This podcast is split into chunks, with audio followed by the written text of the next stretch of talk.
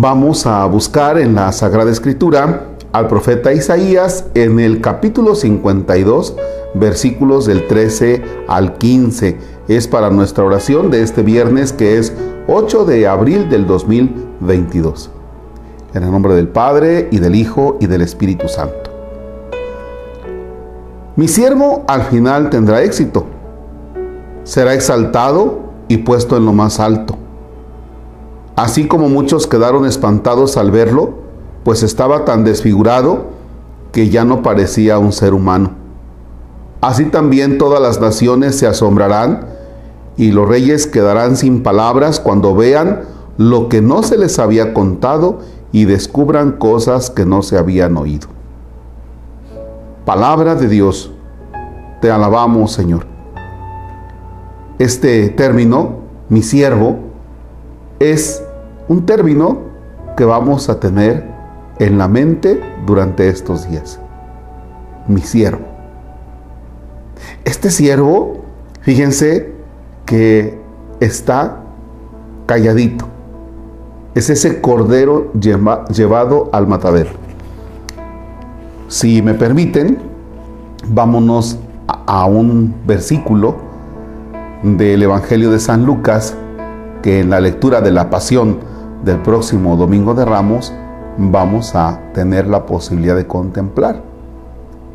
El momento en que Herodes se puso muy contento porque hacía mucho tiempo que quería verlo, pues había oído hablar mucho de él y esperaba presenciar algún milagro suyo.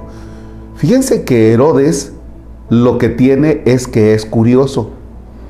Y para cuando va a llegar Jesús con él, para enjuiciarlo, pensando en que posiblemente le toque enjuiciarlo, resulta que Herodes llama a toda su corte.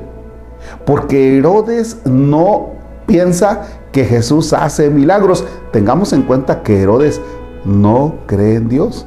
¿ya? O sea, él tiene otro tipo de pensamiento, pero no cree en Dios. Entonces, para Herodes todo lo que Jesús ha venido realizando son como actos de magia. Y entonces cuando dice aquí que esperaba ver algún milagro, no, más bien esperaba ver algún acto de magia, ¿no? Y entonces Herodes está ahí impresionado. Pero fíjense en el papel que toma Jesús ante Herodes. Fíjense en el papel. Dice, estaban ahí los sumos sacerdotes y los escribas, acusándolos sin cesar. Entonces Herodes le hace una serie de preguntas, pero él no le contesta ni una sola palabra. ¿Por qué no le contesta ni una sola palabra? Porque para Jesús Herodes es un don nadie. No tengo por qué contestarle.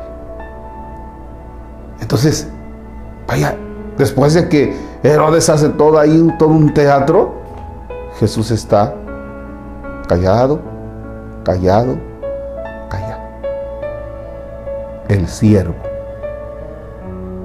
Otro personaje se hubiera puesto contra Herodes a defenderse, defenderse, defenderse, defenderse. Jesús no se defiende, se queda totalmente callado. Y es entonces que Herodes le echa todo encima, ¿no? Se termina burlando de Jesús. O sea, ya que no le quiere contestar, bueno, pues él mismo toma la iniciativa para hacer un teatro. Y de allí es que entonces Herodes le manda poner una vestidura blanca. Se burla de él. Ahí está el siervo. De este siervo que habla el profeta Isaías, lo podemos contemplar. Ahora saco el tema de Pilato, pero también así lo podemos ver con los sumos sacerdotes. También así lo podemos ver ante Herodes y también así lo podemos ver cuando camina la cruz. Por tanto, la dinámica de hoy es esta. Contempla a Jesús en la cruz. Ese es el siervo, el que se deja hacer de todo, soporta todo.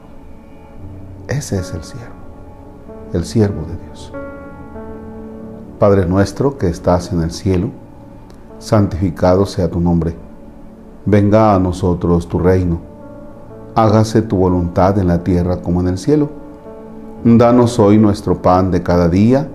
Perdona nuestras ofensas como también nosotros perdonamos a los que nos ofenden.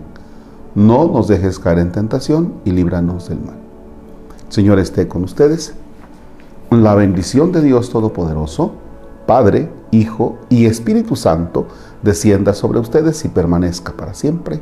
Amén.